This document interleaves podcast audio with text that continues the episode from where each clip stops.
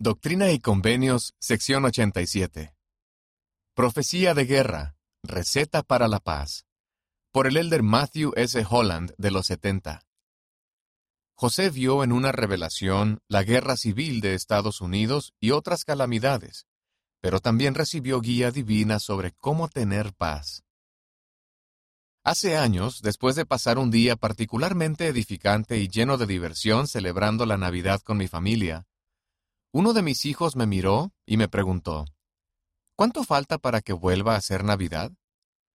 Aunque estemos en agosto, muchos de nosotros, sea cual sea nuestra edad, podemos imaginar con facilidad y esperar con ansiedad las cosas que podríamos hacer y disfrutar el próximo 25 de diciembre. A pesar de la inminente posibilidad de que haya una fatiga mundial debido a la prolongada amenaza del COVID-19, los problemas económicos y las divisiones políticas y culturales, es probable que la mayoría de nosotros dejemos a un lado esas cosas para disfrutar de lleno la celebración espiritual del nacimiento de nuestro Salvador. No obstante, dadas las circunstancias actuales, tal vez entendamos lo que ocupaba la mente de José Smith el 25 de diciembre de 1832. Las preocupaciones dieron pie a la revelación. Conforme se acercaba el fin de año, el profeta estaba alarmado por el aumento en la aparición de problemas entre las naciones. En particular, mencionó una pandemia mundial de cólera y la amenaza de la inmediata disolución de los Estados Unidos. En sus propias palabras, el Estado de Carolina del Sur, por estar en desacuerdo con el rumbo y las políticas del gobierno federal, aprobó leyes mediante las cuales declaraba su Estado como una nación libre e independiente. El 25 de diciembre de 1832, esas preocupaciones abrieron el corazón y la mente de José a una extraordinaria revelación que hoy conocemos como la sección 87 de Doctrina y Convenios. En la revelación se predijeron aspectos fundamentales de la guerra civil de Estados Unidos casi 30 años antes de su inicio. También dio una dirección clara y espiritual para todas las épocas de calamidad. Observador o profético. La revelación empieza con la advertencia de que los Estados Unidos pronto se verían atormentados por la guerra, comenzando con la rebelión de Carolina del Sur. En el conflicto que tuvo lugar a continuación, los estados del sur se dividirían en contra de los del norte.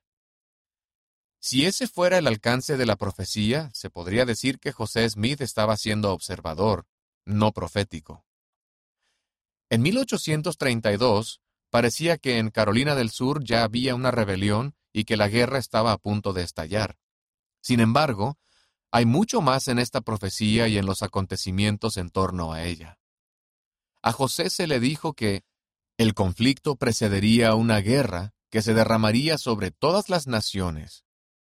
A menos de 50 años de haber concluido la guerra civil, comenzó la primera de las dos guerras mundiales.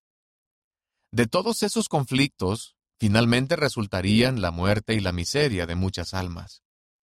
Hasta el día de hoy, en la guerra civil se perdieron más vidas estadounidenses que en todas las demás guerras combinadas que ha habido en el país.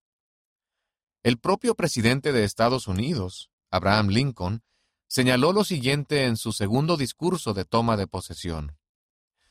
Ninguno de los partidos se esperaba una guerra, ni la magnitud y la duración que ya ha cobrado.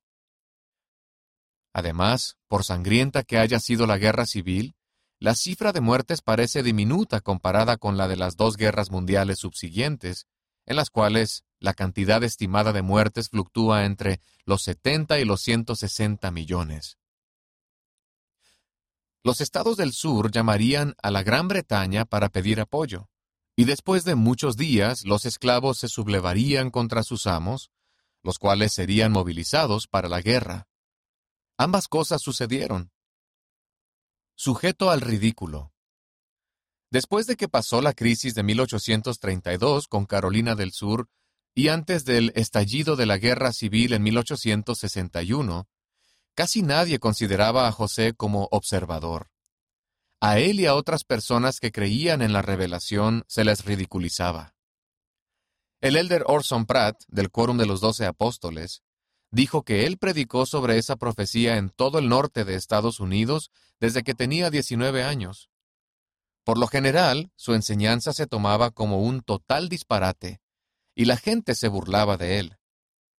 De manera específica, él observó una reacción en Kansas, donde muchos aseguraban que, si estallaba una guerra, sin duda comenzaría en ese lugar donde las fuerzas a favor y en contra de la esclavitud a menudo entraban en un intenso conflicto que a veces se volvía sangriento.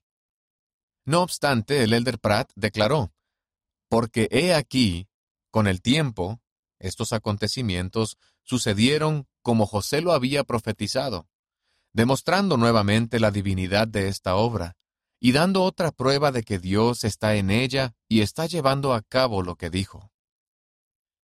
La sección 87, con una descripción detallada e infalible que se dio 30 años antes de los acontecimientos clave de la guerra civil y de lo que serían las guerras mundiales, entre otras, que pronto estallarían, es un poderoso testimonio de la naturaleza inspirada y del llamamiento profético de José Smith.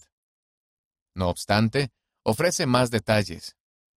Permaneced en lugares santos.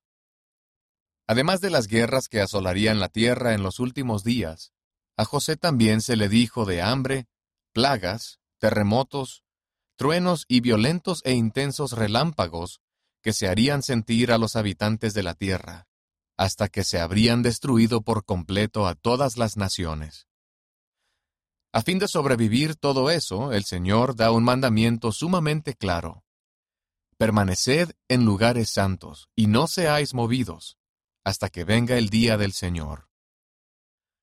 Como lo explicó hace poco el elder Ronald A. Rasband del Quórum de los Doce Apóstoles, cuando permanecemos en lugares santos, nuestros hogares rectos, nuestras capillas dedicadas, los templos consagrados, sentimos el Espíritu del Señor con nosotros.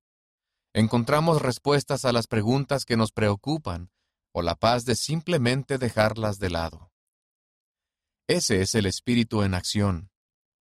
Estos lugares sagrados en el reino de Dios sobre la tierra requieren nuestra reverencia, nuestro respeto por los demás, lo mejor de nosotros mismos al vivir el Evangelio y nuestra esperanza para apartar nuestros temores y buscar el poder sanador de Jesucristo mediante su expiación.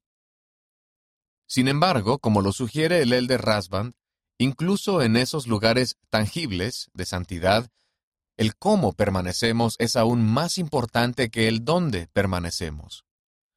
Debemos vivir siempre en la luz plena del Señor Jesucristo y de conformidad con ella.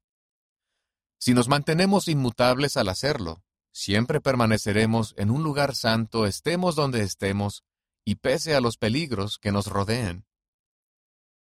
Un lugar de seguridad.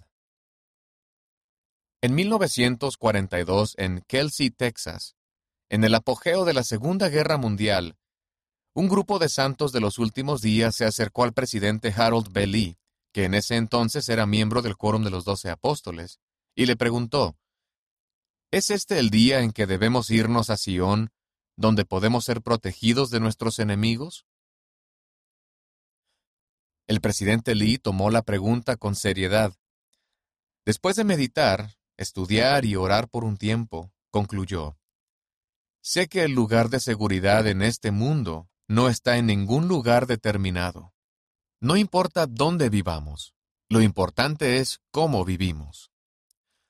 Esta seguridad viene a Israel solamente cuando obedecemos los mandamientos, cuando gozamos del compañerismo, de la dirección, del consuelo y de la guía personal del Espíritu Santo del Señor cuando estamos dispuestos a escuchar a estos hombres a quienes Dios ha puesto para presidir como sus portavoces, y cuando obedezcamos los consejos de la Iglesia. Una guía para hallar paz. La sección 87 resultó ser sorprendentemente profética. Una profecía como esta debería ayudarnos a aumentar nuestra fe en Cristo y en sus siervos escogidos.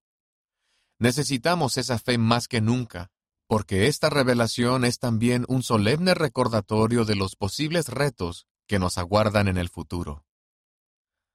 A medida que el mundo continúa escuchando de guerras y rumores de guerras, y de toda una gama de desastres naturales y causados por el hombre, todos deberíamos estar agradecidos de que un festivo 25 de diciembre de 1832, un reflexivo e inspirado profeta de Dios, se tomara el tiempo para escuchar y minuciosamente escribir las palabras de advertencia y el mandamiento de salvación dado por Jesucristo mismo. Un regalo de Navidad tan preciado como ese nos alienta de esta manera. Tendrás gran consuelo y sentirás paz.